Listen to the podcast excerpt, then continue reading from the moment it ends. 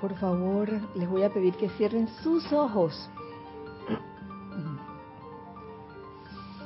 y que respiremos lenta y profundamente, sintiendo como el aire llena tus pulmones a plenitud. Lo más lleno que puedan, lentamente, relajando así su cuerpo físico en este momento aflojamos nuestra cabeza, nuestro cuello, nuestros hombros, nuestros brazos, tronco, piernas. Y en esa relajación del cuerpo físico, siente cómo la energía divina fluye armoniosa y continuamente a través de ti. Suelta y deja ir en este momento de tu cuerpo mental todos los conceptos e ideas que has recogido en toda tu encarnación que te puedan causar algún tipo de disconfort o aflicción. Suelta y deja ir de tu cuerpo emocional todo sentimiento inferior a sentimientos de tolerancia o de amor o de júbilo. Todo sentimiento discordante o inarmonioso suelta los y déjalos ir. Igualmente, suelta y deja ir de tu cuerpo etérico toda memoria que te cause angustia o desazón. Y en este momento reemplaza todo eso por luz, por ideas o conceptos mentales que atraigan luz, por sentimientos que atraigan luz, memorias igualmente que atraigan luz. Y te voy a pedir, les voy a pedir que visualicen en el centro de su pecho, en su centro corazón, una flor de loto cerrada en este momento. Y que con esa conciencia despierta y con el poder de la visualización sentimos como ese, esa flor de loto se abre. Y al abrirse emana una luz bella, resplandeciente, y emana también un aroma exquisito. La joya en el loto. Siéntela, percíbela, visualízala. Y en este momento, y estando de por sí, ya por el momentum formado, rodeados de un tubo de luz blanca resplandeciente. Visualizamos el descenso de una radiación muy especial, un rayo de luz que desciende y se coloca aquí dentro, en el centro de este salón, y toma la forma del amado Señor Gautama, Señor del mundo, anterior Buda de la tierra, y yo soy la presencia de Dios, yo soy, invocando al amado Señor Gautama Buda, invocando su radiación, magnetizando esa radiación de paz duradera, magnetizando su radiación de compasión infinita, de iluminación y les pido que visualicen cómo esa radiación permea todo el lugar donde se encuentran, todo este lugar, toda la sede del Grupo Serapis Bay de Panamá y en las ciudades, en el lugar donde se encuentren, como esta radiación tan sutil, tan de paz del amado Gautama rodea el lugar donde te encuentres. Y asimismo del propio corazón del amado Señor Gautama de corazón a corazón, Él irradia un rayo de su luz hacia cada uno de los corazones que en este momento están escuchando esta visualización. Siente, percibe esta dulce radiación. Más que palabras, consérvala. Consérvala en ti y permite ser ese loto abierto, doquiera que vayas, emanando ese perfume, que aquellos con la sensibilidad suficiente puedan percibir y que aquellos que estén requiriendo de esa radiación de paz puedan sentirla a través de cada uno de ustedes. Gracias, amado Señor Gautama, Buda, por esta bendición. Gracias, Padre. Gracias, amado yo soy. Tomen una respiración profunda y al exhalar abran sus ojos.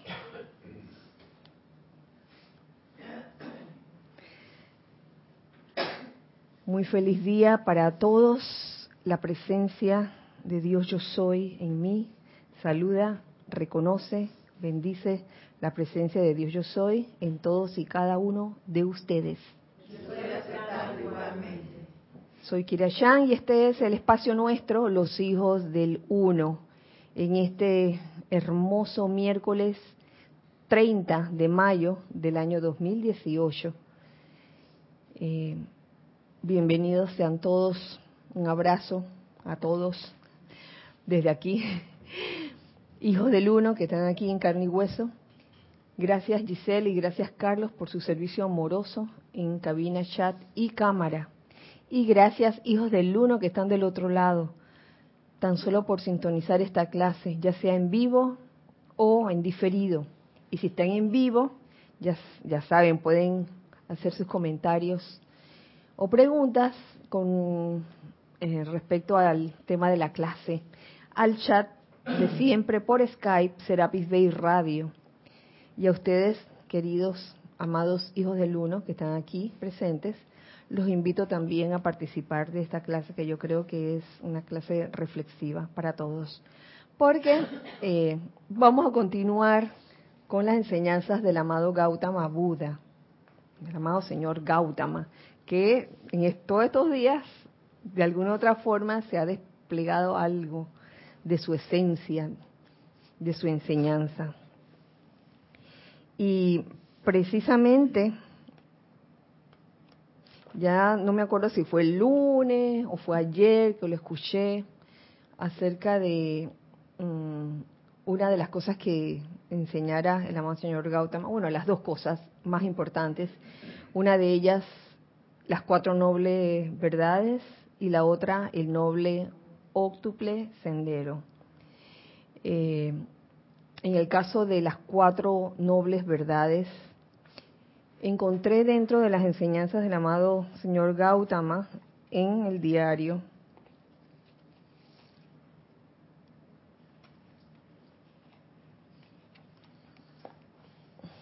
el comienzo de un capítulo que se llama El sentimiento de paz divina. Se los quiero compartir y con las mismas palabras con que fueron descargadas para que quedemos todos permeados con esta radiación del amado señor Gautama, en especial en estos días, en que su radiación es especialmente sentida. Porque en este primer párrafo em, siento que hay una relación con las cuatro nobles verdades. Eh, y dice así. Les traigo hoy el regalo que ha sido mío para dar, nos dice el amado Gautama. ¿Cuál es el regalo? Mi sentimiento de paz divina, el cual es la herencia divina de toda corriente de vida cuando, mediante la vertida consciente de amor divino, él o ella, hablando de la corriente de vida, ha superado toda apariencia exteriorizada de imperfección y también ha disuelto las más insidiosas causas y núcleos de zozobra que se encuentran dentro de los muchos seres de su propia naturaleza humana. Los muchos seres, no, no, no, quiero, no quiero decir los diferentes cuerpos inferiores que, que nos hablan a veces y que a veces se disfrazan de la pequeña y queda voz, las múltiples voces que se escuchan, de la que en algún momento, eh, escuchando sus clases, sobre todo cuando eh, el tema ha sido los, las iniciaciones en Luxor, los siete templos en Luxor, se habla de la cuarta iniciación, en donde en esa unión de la, de la personalidad con el santo ser crístico, eh, es como una etapa de prueba, surge como una etapa de prueba en esa iniciación, donde se escuchan múltiples voces y uno en verdad, si uno no está lo suficientemente eh, alerta, uno puede confundir cualquier voz que no es la voz divina y es una voz de cualquiera de, tus cuerpos inferiores, fácilmente. Esto en palabras se dice muy sencillamente, pero a la hora que en verdad uno escucha esas voces, que no es que de verdad que lo escuchas, sino que son eh, ideas que entran en ti. Hay unas que son y otras que no son. Hay muchas formas de, de ir aprendiendo a discernir cuáles son y cuáles no son. El, amado maestro ascendió Kusumi nos dice una, que si esa, si lo que sale de ti es humilde, amoroso, armonioso y puro, eso entonces viene de Dios. Pero incluso esas, esas cuatro características que nos enseña el amado Kusumi, es importante observarlas si son de verdad, porque hasta, hasta un momento dado eso nos puede engañar. Eso se ha dicho un montón de veces y no importa las veces que se diga, porque a veces uno dice, ah, ya me la sé, y a la hora de la hora no te la sabías cuando caes de nuevo en pensar que una voz de la personalidad es la voz del Cristo interno o de la presencia yo soy. Entonces lo que nos dice aquí, muchos seres, lo que les acabo de mencionar, es que mm, ¿cómo, ¿cómo se logra esa paz divina? Mediante la vertida consciente de amor divino, es lo primero que dice, la vertida consciente de amor divino. Y eso es lo que nos va a permitir superar toda apariencia exteriorizada de imperfección, porque esa apariencia exteriorizada, este, exteriorizada de imperfección, si no estamos conscientes de que es una apariencia, se convierte en una realidad que puede causar sufrimiento. Y por eso es que la primera noble verdad es el sufrimiento o, como lo especifica aquí, eh, este, en este capítulo posterior, capítulo 16, la apariencia de sufrimiento o aflicción. Esa es la, la, primera noble verdad. Les voy a enumerar las cuatro como un repaso, a menos que alguien se acuerde y me las quiera decir las cuatro. la primera es la apariencia de sufrimiento o aflicción. ¿Cuál pudiera ser la segunda?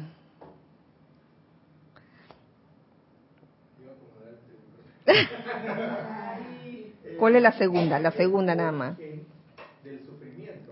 la causa. ok.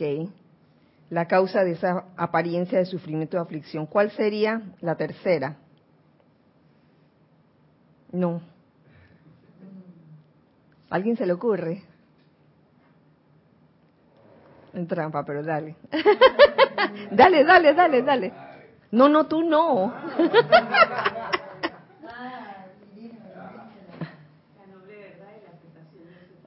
Ajá, la cesación del sufrimiento.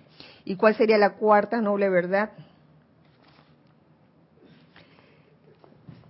Bueno, sería el sendero, es la noble verdad del sendero que conduce a la cesación del sufrimiento, que no está puesto así aquí, está puesto de otra manera.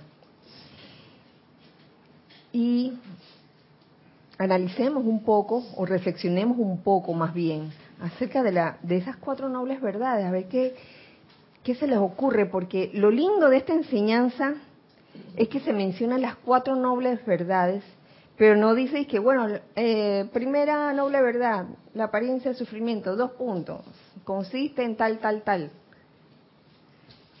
Hace como veintipico años, yo les confieso, que sí había un libro que te definía las cuatro nobles verdades y te decía dos puntos, esto significa esto, esto, esto. Pero, sinceramente, a la luz de hoy, del estado de conciencia de hoy, nos pudiera limitar porque el estado de conciencia es cambiante, el Dharma es cambiante. Por ende, ¿qué, ¿qué ideas se le vienen a ustedes en conciencia cuando se dice, se habla de la primera noble verdad, la apariencia de sufrimiento? A ver, Naya. Cuando yo escucho eso, se me viene enseguida a la mente ese eh, video que filmamos con Jorge, con Lorna, creo que Lorna lo dirigía, backstage. Y en ese, en ese, en ese video se habla del sufrimiento.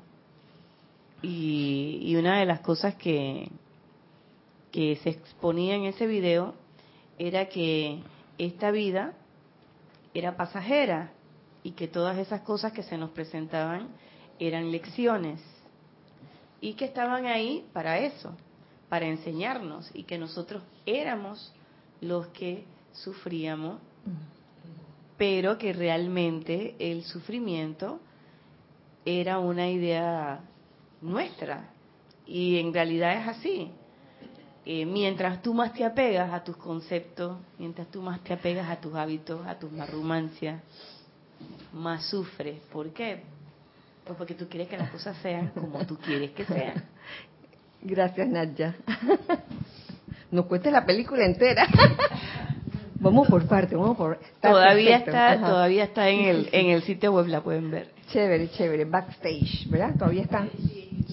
Aquellos que no la han visto, ya saben, pueden accesar a ella. Backstage se llama.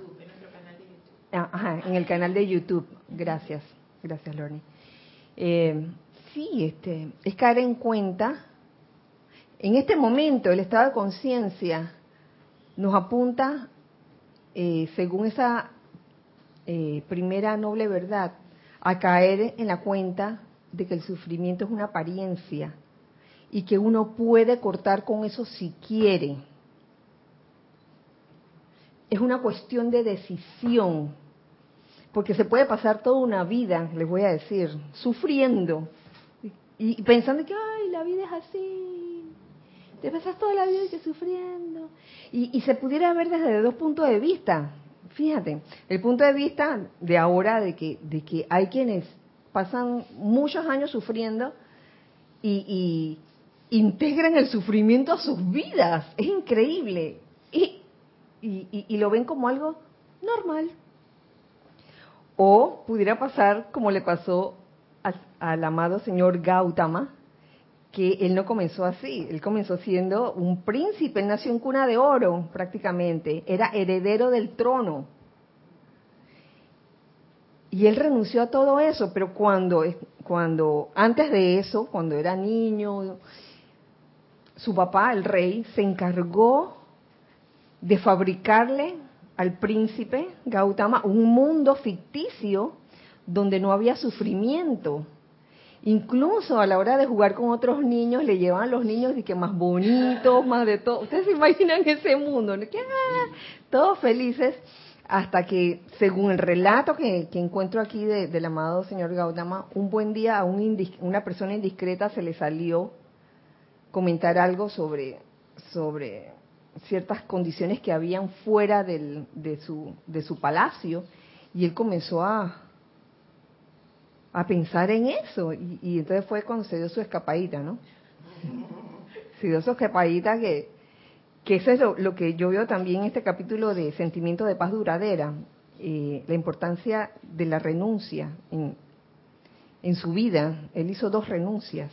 Entonces él renuncia primero a estas cosas eh, de la vida física, a, ser heredero del trono, e incluso estando casado y con un hijo, renuncia a la esposa y al hijo para irse a, en busca de, y entonces en, toda esa búsqueda surgen esas cuatro nobles verdades y también el noble octuple sendero. Eh, ahora sí, Salomé, ¿tú querías decir algo? También una pregunta. ¿Será que el sufrimiento es una ilusión? Porque si la presencia yo soy no sufre y es armonía y paz, a lo mejor el, el estado o la apariencia que le mostraba el padre de, Gautama es el estado natural de nuestro ser interno, de nuestra presencia, y ver el sufrimiento afuera, en realidad es el ser externo el que está sufriendo por la personalidad, porque sufrimos cuando no aceptamos la realidad, nos ilusionamos con que sea diferente, y si no la acepto estoy sufriendo, pero si acepto la situación como es, que es muy difícil, que yo no lo puedo lograr, pero, pero si la acepto como es, a lo mejor me puedo sentir mejor y crecer desde ese estado. ¿Puede ser? Mira, como me recuerda la purificación sin sufrimiento, yo creo que uno escoge es el sufrir o no sufrir. Eh, creo que de alguna forma es hasta necesario aprender a ver el mundo en que vives, no viviendo en un palacio, porque el, su papá lo que estaba haciendo, el rey, el rey lo que estaba haciendo era sobreprotegiéndolo. ¿Mm? No lo ven así, lo estaba sobreprotegiendo. Es como cuando cuando eh, una mamá o un papá tiene un, hijo, una hija, un bebé, y entonces no quiere que el niño ni siquiera gatee en el piso porque hay los microbios y no quiere que, que agarre las cosas porque pobrecito. Entonces, ese, ese niño crece débil, con miedo a todo. ¿Mm? Que yo creo que debe estar expuesto a todo lo que hay en el mundo y, aprender a verlo con otros ojos quizás. Lorna y después Naya. Justo cuando dijiste eso recordé el ejemplo de la Madre María, que el caso del Maestro Ascendido Jesús fue totalmente diferente. Él nació en un lugar donde estaba rodeado de imperfección, pero la Madre María le enseñó a reconocer la perfección. Entonces ella misma dice, si yo no hubiera hecho eso desde que él estaba niño, cuando su momento hubiera llegado, él hubiera salido corriendo a los montes y se hubiera unido a los ascetas. Ella lo dice a sí mismo, porque ella, lo dice, eso fue un entrenamiento. A pesar de que él había venido puro, si ella no le hubiera dado ese entrenamiento de ver la perfección en todo, él no hubiera resistido ese impacto. Así es. Y, fíjate cómo, cómo estos dos seres tan especiales como lo es el amado señor Gautama y el amado Maestro Ascendido Jesús, comenzaron esa encarnación de, maneras diferentes. ¿Te das cuenta? Lo cual me indica que para llegar a alcanzar, digo, la, iluminación, pienso yo, o la liberación, se puede alcanzar de diferentes maneras. Cada ser humano tiene su forma de llegar a eso. Eh, Nadja, ¿está un poco más clara, Salomé?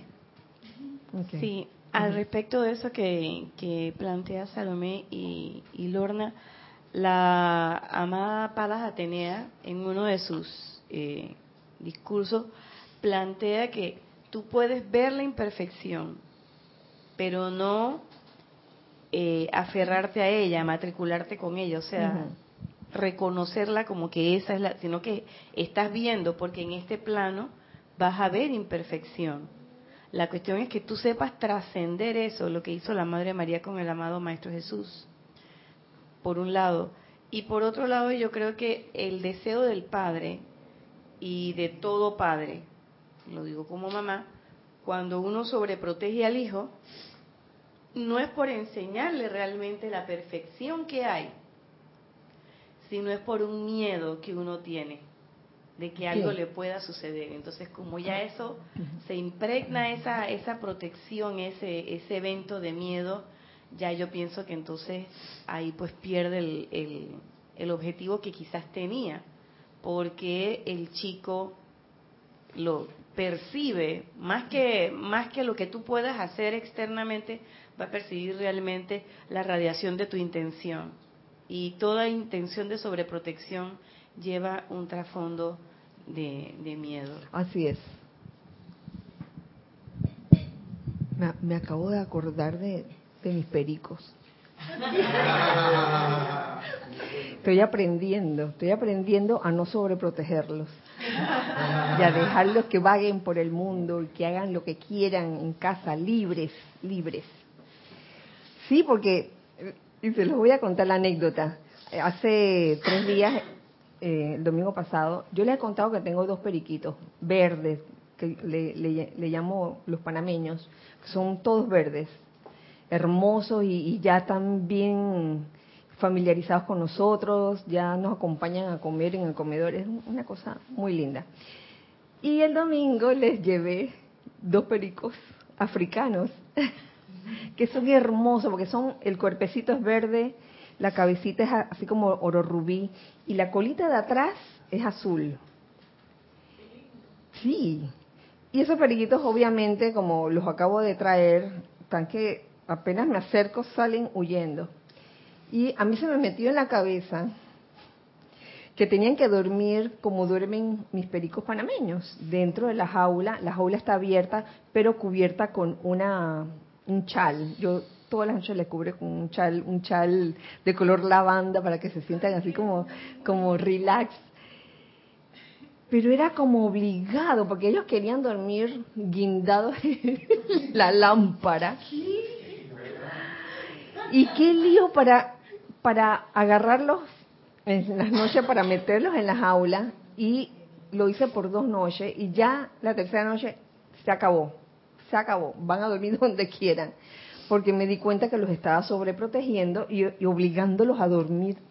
Sí, porque yo he visto que las aves siempre duermen cubiertas con, con una, en una jaula cubierta, pero yo siempre tengo la jaula abierta, así que aprendí la lección de no sobreproteger. Bueno, duerman donde quiera, chicos. Ya si en algún momento les provoca dormir con, con sus hermanitos los, los pericos panameños, entonces, oye, bienvenido, ¿no? Y bueno, es tremendo aprendizaje que, que me dan estos, estos, estos bellos elementales.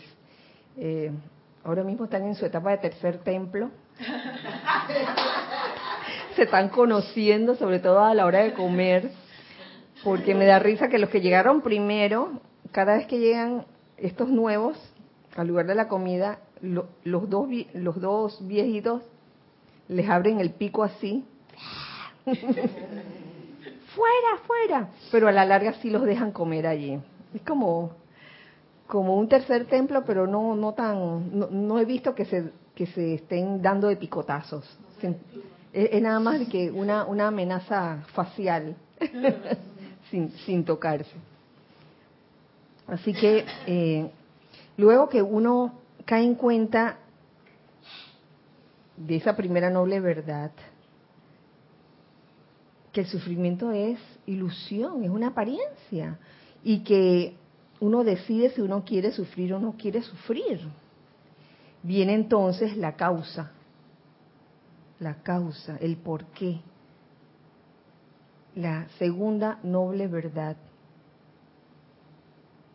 Y es menester hacer ese recorrido, porque si uno se pasa toda una vida sufriendo, y en ningún momento eh, se detiene a reflexionar sobre qué es lo que está causando ese sufrimiento en realidad, pues ese ser, esa corriente de vida va a seguir sufriendo continuamente hasta el último de sus días, imagínense. Sí, Nelson. Entonces, eh, hay una liga entonces entre la primera y esta, porque si yo no decido o no determine que ya yo no quiero sufrir, Exacto. si yo no hago eso, no voy a entrar en el otro, en, el otra, en el otro, ¿cómo se llama? Eh, el noble verdad. La otra noble verdad. La segunda noble verdad. La segunda noble verdad, perdón. Porque eh, causalmente en una clase, yo creo que la clase pasada estábamos, eh, se estaba, estaba mencionando eso de que uno a veces dice de boca que uno no quiere sufrir, que uno está, que no, que no quiere esto, que ya está cansado, pero en realidad no, en, realidad es todo lo contrario y, ese sufrimiento es como un pariente que no quiere uno dejar ir. Y haciendo el experimento de que van a cabo yo voy a soltar todo. A veces uno como que se encuentra en que ve que suelta la cuestión, pero aún así siente como cuando alguien querido se va, que uno sabe que no le va a pasar nada, pero uno tiene como una cierta nostalgia con eso. entonces como que, ay, a la se va. Es, sería que como, ah, este sufrimiento te vas, pues te, solté. Y si uno no está clarito en que debe dejarlo ir, porque uno se sorprende a uno mismo que, vea, casi a mí me gusta quejarme. A mí me gusta quejarme de esto o me gusta ponerme disgustado por esto, ponerme triste por esto. Y si yo no suelto esas ganas de hacer esas cosas y, despedirlas, siempre voy a estar llamándolas de vuelta. Y entonces yo en realidad no he querido dejar de sufrir y no voy a pasar a al siguiente paso porque en una decisión que uno debe tomar firmemente, venga acá, yo quiero parar ya de sufrir. ¿Qué hay que hacer? ¿Qué, qué, ¿qué, es lo que quiero hacer? ¿Qué, ¿Qué está causando esto? Eso es lo que lleva entonces a preguntarse a uno cuál es la causa. Porque si no, uno, por más que uno quiera, va a, va a estar allí. Y que, ah, y, vuelta. Ajá, gracias Nelson. Y tú sabes que en ese, primero, tomar la determinación de que, oye, reconocer de que después de todo estoy sufriendo. No me gusta esta, este sentimiento, no me gusta esta sensación de, de aflicción, de sufrimiento. ¿Por qué me está pasando eso? Entonces, en esa segunda noble verdad, también se pueden tomar varios caminos, y yo creo que ahí está el aprendizaje, porque uno pudiera pensar, nada, yo estoy sufriendo por culpa de. Siempre por culpa de esa parte de la personalidad que te dice, ya sea por culpa de la situación que estás viviendo o por culpa de una persona o varias personas o por culpa del trabajo que estás teniendo, diferente. Comienzas a, establecer causas que llamaría yo ficticias también. Hasta que decides interiorizarte y ver en las cosas externas y en las personas espejos de ti mismo te apuesto eso, te apuesto que esa es una parte bien difícil, el poder ver el espejo de la causa, la causa de tu aflicción, que no la tiene tal persona, que no la tiene tal situación, sino que tal persona y tal situación te están dando esa oportunidad de poderte mirar en el espejo y decir, oh, esto puede ser la causa de mi aflicción. Por ejemplo, estás viendo que una persona eh, y que es reincidente se está comportando de una manera arrogante y te molesta horriblemente. Tal vez la causa de tu aflicción puede ser que tienes esa arrogancia dentro de ti. Y muchas veces surge la rebelión y de pensar de que yo arrogancia. Pero si el amado Gautama y yo somos, mira, lo más humilde del mundo. Dios mío, Gautama y yo, yo y Gautama. Gautama y yo, yo y Gautama. Eh, qué humilde que soy. Entonces, ¿por qué vienen estas situaciones? ¿Por qué la gente me agrede? ¿Por qué la gente me ataca? ¿Cuánto de arrogancia puede haber en uno? Y más aún, ¿cuánto concepto o qué concepto de arrogancia puedo yo tener? A veces eh, uno se podría engañar y pensar, y pensar que la arrogancia se manifiesta de una forma X. Mira, por su forma de caminar, por decir, mira cómo camina. Y no nos damos cuenta que esa arrogancia la pudiéramos llevar por dentro y bien escondida y bien disfrazadita de humildad. Y, cada vez que llegas a un lugar, mira la actitud de, humildad, ¿no? De que la cabeza baja. Y, el caminadito así que encorvadito. pero adentro está el tronco de arrogancia porque quizás en ese momento no te has dado cuenta o no nos hemos dado cuenta que estamos muy orgullosos de nuestra humildad o de la aparente humildad. Oye, ¿cómo, cómo engañan las múltiples voces de la personalidad en eso? Entonces, uy, esto es como el espejo detrás del espejo, detrás del espejo, detrás del espejo. es una cuestión como de, de múltiple discernimiento, diría yo. Entonces, la cuestión es, yo creo que la, la, cuestión comienza a funcionar, esto de las cuatro nobles verdades, comienza a funcionar cuando, como, cuando en búsqueda de la causa de la aflicción, decides ir para adentro en vez de ir para afuera. Ahí comienza a funcionar la cosa. Ya reconociste que estás sufriendo, y que bueno, ok, yo quiero parar esto, no, no, no me gusta. Entonces vamos a averiguar, vamos a investigar cuál es la causa. Vete para adentro. ¿Qué es lo que te puede estar molestando? ¿Qué es lo que no has resuelto dentro de ti? También, uff, ¿cuánto de eso hay? Oye, hay tantas cosas, no solo arrogancia, también pueden haber celos, envidia, ¿qué más? Eh, frustraciones, tantas cosas que no se han resuelto y que pueden ser causa de la aflicción o sufrimiento. Pasamos entonces a la tercera noble verdad, menos que alguien quiera decir algo acerca de la segunda, algo más, ¿no? Pasamos a la tercera noble verdad que es la cesación. La cesación de qué? Del sufrimiento. ¿Y cómo, cómo ocurre la cesación del sufrimiento? A través de la cesación de la causa. Porque uno pudiera decir, ya yo quiero parar de sufrir, pare de sufrir. Y tú puedes, tomarte tu pastillita para parar de sufrir. O pudieras inventarte eh, una diversión externa para parar de sufrir. Yo no estoy diciendo que las diversiones externas son malas, sino que lo usas como como puerta puerta de escape para parar el sufrimiento. Entonces, en verdad, ¿qué es lo que queremos eliminar?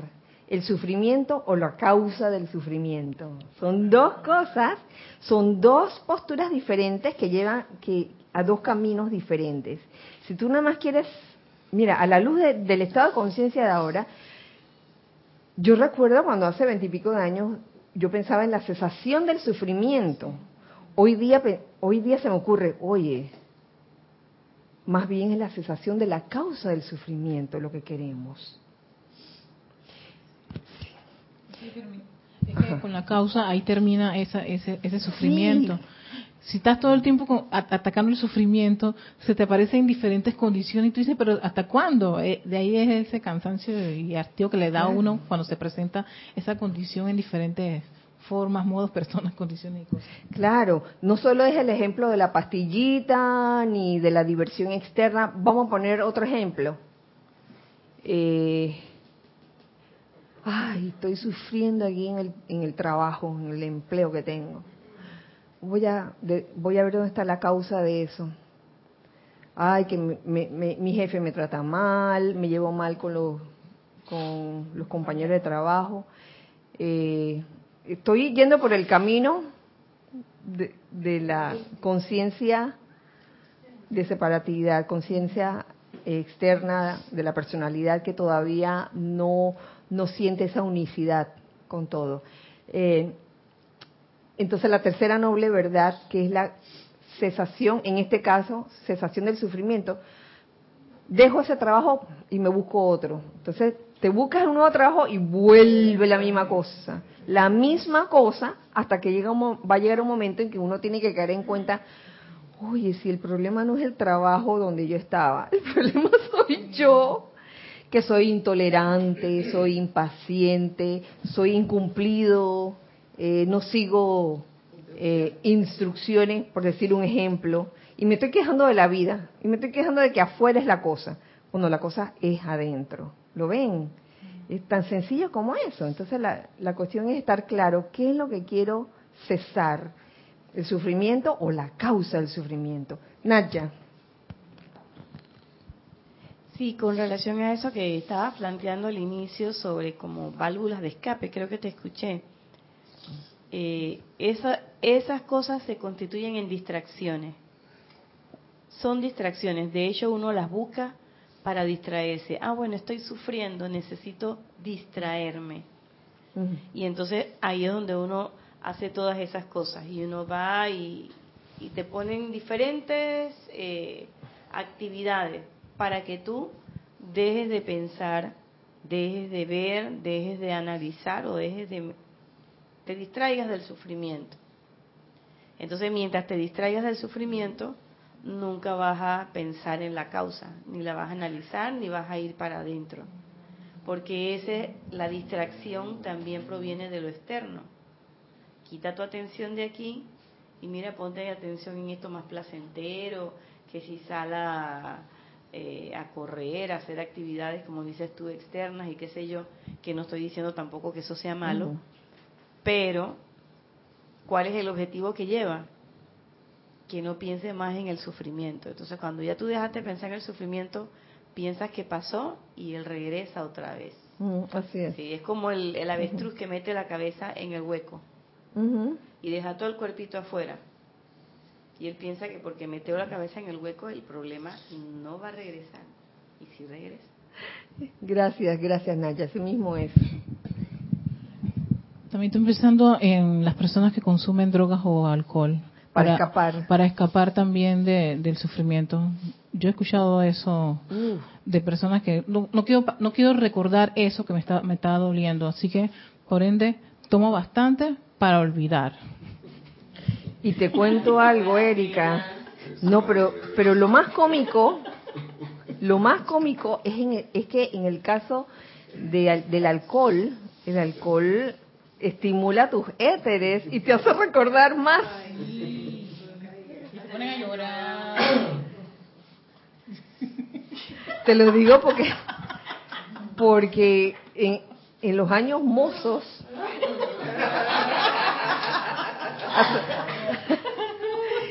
Todavía ni siquiera conocía la, la, enseñanza de los maestros ascendidos. Oye, algo de eso hubo.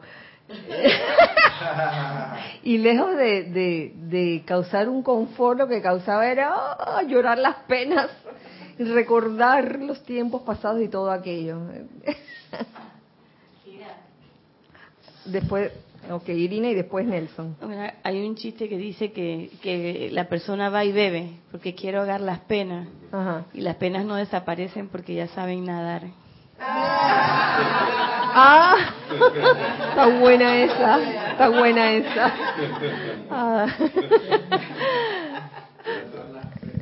Hay hasta canciones de eso, de todos los géneros. sí, sí, sí uh, merengue, todo lo demás. Eh, eh, estaba pensando en lo de la atención, me vino a la mente lo de la atención porque, y me acordé de una película de esta de, ciencia ficción, ¿no? Y los tipos no sé si estaban sufriendo o no, que era de, héroes de negro, pero recuerdo que ellos llegaron como un momento que no podían resolver algo y uno invita a otro a, a- vamos a comernos un país. Y el otro le reclamaba que no, que qué país de que te- tenemos que resolver esta situación. Ey, tranquilízate y vamos a comernos un país. Y en lo que estaban comiendo el país no era que estaban ignorando el problema. Ellos, ellos sabían que tenían un problema. Pero en la conversación dieron con la pista para volver, poder solucionar el, el- el- asunto que tenían que solucionar en la película. Entonces, los maestros hablan mucho de que tú- uno tiene que estar consciente que tiene un, un asunto que resolver que lo está haciendo uno sufrir, pero quedarse con la atención clavada allí no va a resolver el problema. Y irse al otro extremo tampoco, que, se está comentando, de que "Hey, me voy al otro extremo, que voy a ignorar esta cuestión y me voy a ahogar las penas, no sé. Y eso como que tiene que ver un discernimiento ahí de qué es lo que uno va a hacer, que mm, en este caso sería, no sé, esto, un aquietamiento o algo por el estilo. Estoy hablando de, tratando de sacar alguna idea, ¿no? Ese es el punto mío, porque digamos que yo no conozca y, estoy recorriendo, descubriendo ese noble, ese noble, estoy descubriendo esas verdades, pues las cuatro eh, nobles verdades. Estoy haciéndome consciente de ellas, entonces veo como que una, una cuestión ahí de iluminación seria de que ven acá, esto, al final la causa del sufrimiento, me estoy viendo en un espejo, ven acá, si eso lo, yo soy la causa de ese sufrimiento, me estoy viendo, ya estoy acorralado, porque recuerdo también un, un- un- un cuento de los cuaqueros, de que un cuaquero llegó, alguien llegó a un pueblo y un cuaquero lo recibió, de estos cuáqueros de Estados Unidos, pues. Cuáqueros, cuáqueros, cuáqueros, sí. Y el tipo que no, que dejé, llegó uno y que sí, dejé un montón de gente allá muy buena, no sé qué. Y el tipo le dijo, seguramente aquí también lo vas a encontrar. Lo mismo del trabajo. Y llegó otro quejándose que no, dejé, ¿cómo había la gente mala allá? Y el otro, y el cuáquer- cuáquero le dijo, bueno, probablemente aquí también lo vas a encontrar. Vas a hallar lo mismo. Entonces ya cuando uno ve esas cosas, ya uno que ve acá, no hay, podrás correr, esconderte, pero no vas a poder escapar. Y, pero estoy haciendo el ejercicio como que yo no supiera, Claro. sí. Y bueno, eso, eso es motivo de alegría caer en la cuenta de eso. A veces, eh, al, al pri- al principio como que te duele, porque van acá, soy yo, yo mismo. y de repente que van acá, pero ya puedo hacer algo. Ya, si luego el- del modo eh, constructivo, ya puedo hacer algo porque en, en el otro momen- en los otros momentos no podía hacer nada. Ajá. Siempre caía en lo mismo. ¿Sabes qué? Que es bien difícil admitir que uno mismo es la causa, uno mismo es la causa de su propio sufrimiento. Eh, ya sea por hábitos, hábitos que uno ha eh, ido, uno ha alimentado a través de los años y que ha formado un momentum y que lo ves como algo normal, ya sea por eh, alguna actitud que se te ha quedado sembrada, tantas cosas y, eh, y, eh, además de que de que uno cuando viene a una nueva encarnación este, uno viene también a, a liberar liberar la energía que, que uno ha calificado de manera discordante no trae lo, uno trae lo mejorcito a la encarnación pero asimismo hay como quien dice cuentas pendientes sin necesidad de verlo como un castigo y que ahora vamos a castigarlo por las cuentas pendientes. Es solo cuestión de ir por el sendero del amor, tal como lo, lo pone aquí el, el amado Gautama, como lo dice, mediante la vertida consciente de amor divino. Solo con el amor divino él o ella, la corriente de vida, supera toda apariencia exteriorizada de imperfección y también disuelve las más insidiosas causas y núcleos de zozobra a través del amor divino. Teníamos varias intervenciones entre Carlos o Lorna. Bueno, gracias por cederle el... Pensando en eso, Kira, se me ocurre que ese amor que menciona el amado Gautama puede referirse más a una conciencia que a, a un sentimiento o a una expresión de amor, que sería la conciencia de unicidad. que una vez que uno está en esa conciencia de unicidad, es, es una conciencia de amor.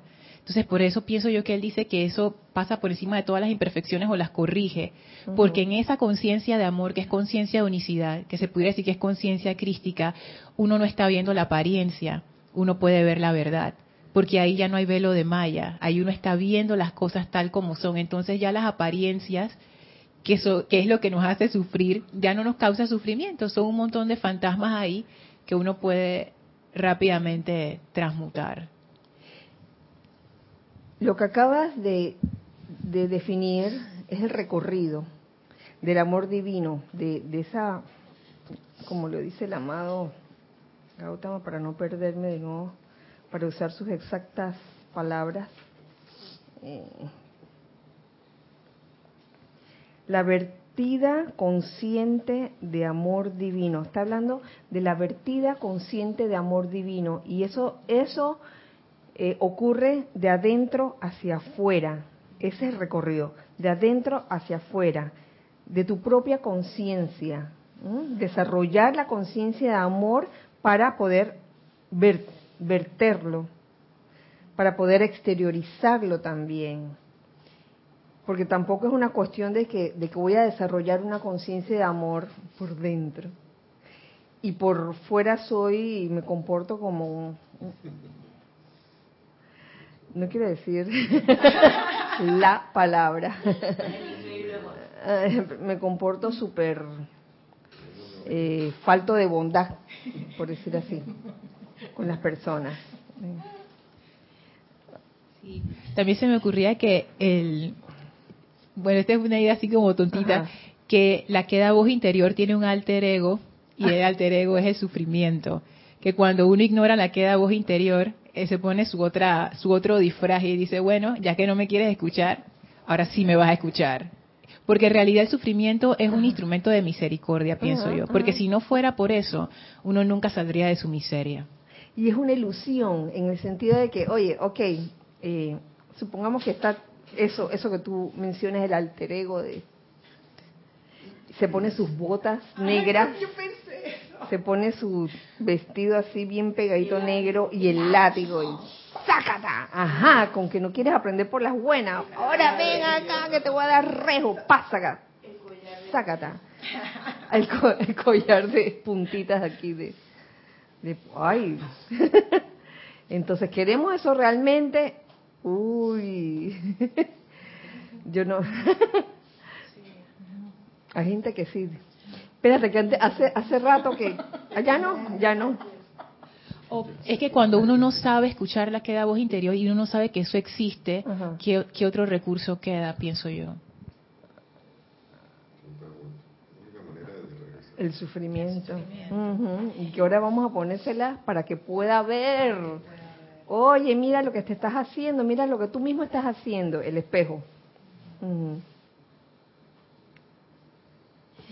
Ahora que Lorna menciona eso, recuerdo cuando vimos eh, aquellos Serapis Movie con eso, esas películas tan impresionantes y esos documentales como Katrina, El mundo sin, sin humanos y eso, que surgió la pregunta en, en ese Serapis Movie de que si era necesario que vinieran ese tipo de actividades para que eh, los seres humanos tomáramos conciencia. Entonces me pongo yo a pensar, ahora que Lorna habla del alter ego y eso, digo, ¿cuántos latigazos yo necesito para darme cuenta o para caer en la cuenta de que hay que hacer un giro y que el, timón está, está desviado? Entonces, creo que a ti te escuché una vez que habían varias formas de aprender pero pareciera que, que a veces, yo lo digo por mí, ¿no? Como que eso de aprender por la gracia como que no, no va mucho, sino que uno está esperando el latigazo, ¿no? Ta, ta, el palazo, ahí está. Eh, pareciera, porque uno supuestamente intelectualmente lee las enseñanzas de los maestros y dice, ah, sí, tal cosa, sí, sí, sí, sí, sí. Pero cuando vienes a la acción, te das cuenta que no, no, no, no, y entonces ahí suena el látigo. Pero fíjense, fíjense una cosa, con respecto a eso de que o el látigo o la gracia, eh, yo pongo un ejemplo aquí, con las noticias que uno escucha o que, o que a uno les llega. Eh, y estoy segura que les ha pasado a ustedes. Y no sé si depende del estado de ánimo o de la época o qué o cómo, cómo está la luna, todo eso, no sé, no sé. Pero a veces uno recibe una noticia que no es muy agradable, que no es muy constructiva, y uno pudiera reaccionar con aflicción o con angustia. Ay, lo que está pasando, mira.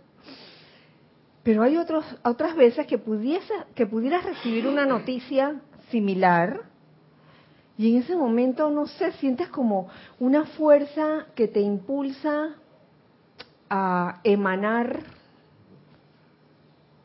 una energía muy especial que puede ser de paz. Mira, a pesar de que sé lo que está pasando, no dejo que eso influya en mi estado anímico. Y en este momento me permeo de paz. Eh, lo mismo pasa no solo con noticias, se me ocurren otros ejemplos cuando vienen personas queridas hacia ti con ciertas actitudes eh, que a veces a uno les afecta y otras veces no les afecta, no te afectan. ¿No les ha pasado a ustedes? Y personas queridas eh, que a veces tú dices, ay, mira cómo me habló, mira cómo me escribió. Está muy extraña esta persona algo le está pasando. Mira el emoji que me mandó, unas arañas y unas cosas raras. Los emoticones. Una carita mala. Y... Que, y a veces ni araña ni, ni eso. A veces te mandan, a veces suelen mandarte corazones o besitos y otras veces no mandan nada y uno se pregunta que estará enojada conmigo. ¿Yo qué le habré hecho, no? Y lo puedes tomar por el camino del sufrimiento o bien pudieras... Ajá.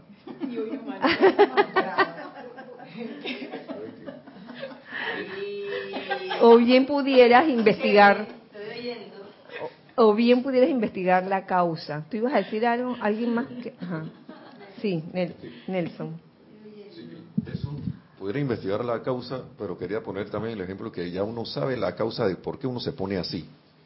Y uno a veces hasta se pilla, se, ve a uno mismo, acá me estoy disgustando por esto, porque me habló así. Y uno ahí tiene, la, y todavía con eso tienes, sientes el jalón, por eso que estaba hablando al inicio de, de, la cuestión esa de que, que, yo quiero, ¿no? Porque yo quiero ese familiar todavía o ese, eh, o ese, ese, ese estado de, de, querer sentirme X de X manera no constructivo, o lo quiero dejar ir, de verdad, o yo lo dejé ir de verdad, y que le dije chao, pero de repente salió de nuevo, y que tengo ganas de decirle esto, pero caigo en la cuenta que eso no, no, porque si no voy a seguir en lo mismo, pero tengo ganas, y, y, él da ese momentum allí, y, y, de repente, o si no, no se lo dice, pero estás con ese amarre allá todavía, de que sabes que evitaste una situación, pero tú mismo te forzaste. Entonces, o lo dejé ir de verdad y de repente, ok, adiós.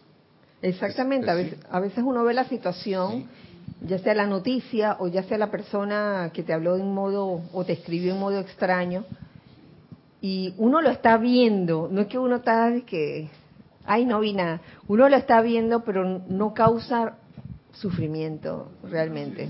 Hay otras veces que sí causa sufrimiento. A eso me refiero. Pero en las dos, en las dos, en los dos ejemplos, uno está viendo, uno está viendo lo que está pasando. Eh, y pasamos a la, cuarta noble verdad, ya para finalizar, que es el sendero que conduce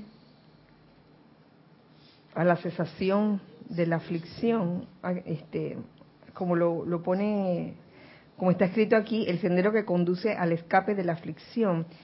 Eh, también se podría decir que con, el sendero que conduce, o la cuarta noble verdad que conduce al sendero, la cuarta noble verdad que es el sendero que conduce a la cesación del sufrimiento, su causa. Entonces, ¿cuál, cuál pudiera ser ese sendero? ¿Cuál pudiera ser ese sendero? El del medio. Ah, súper, ese mismo, el sendero del medio, según el amado señor Gautama.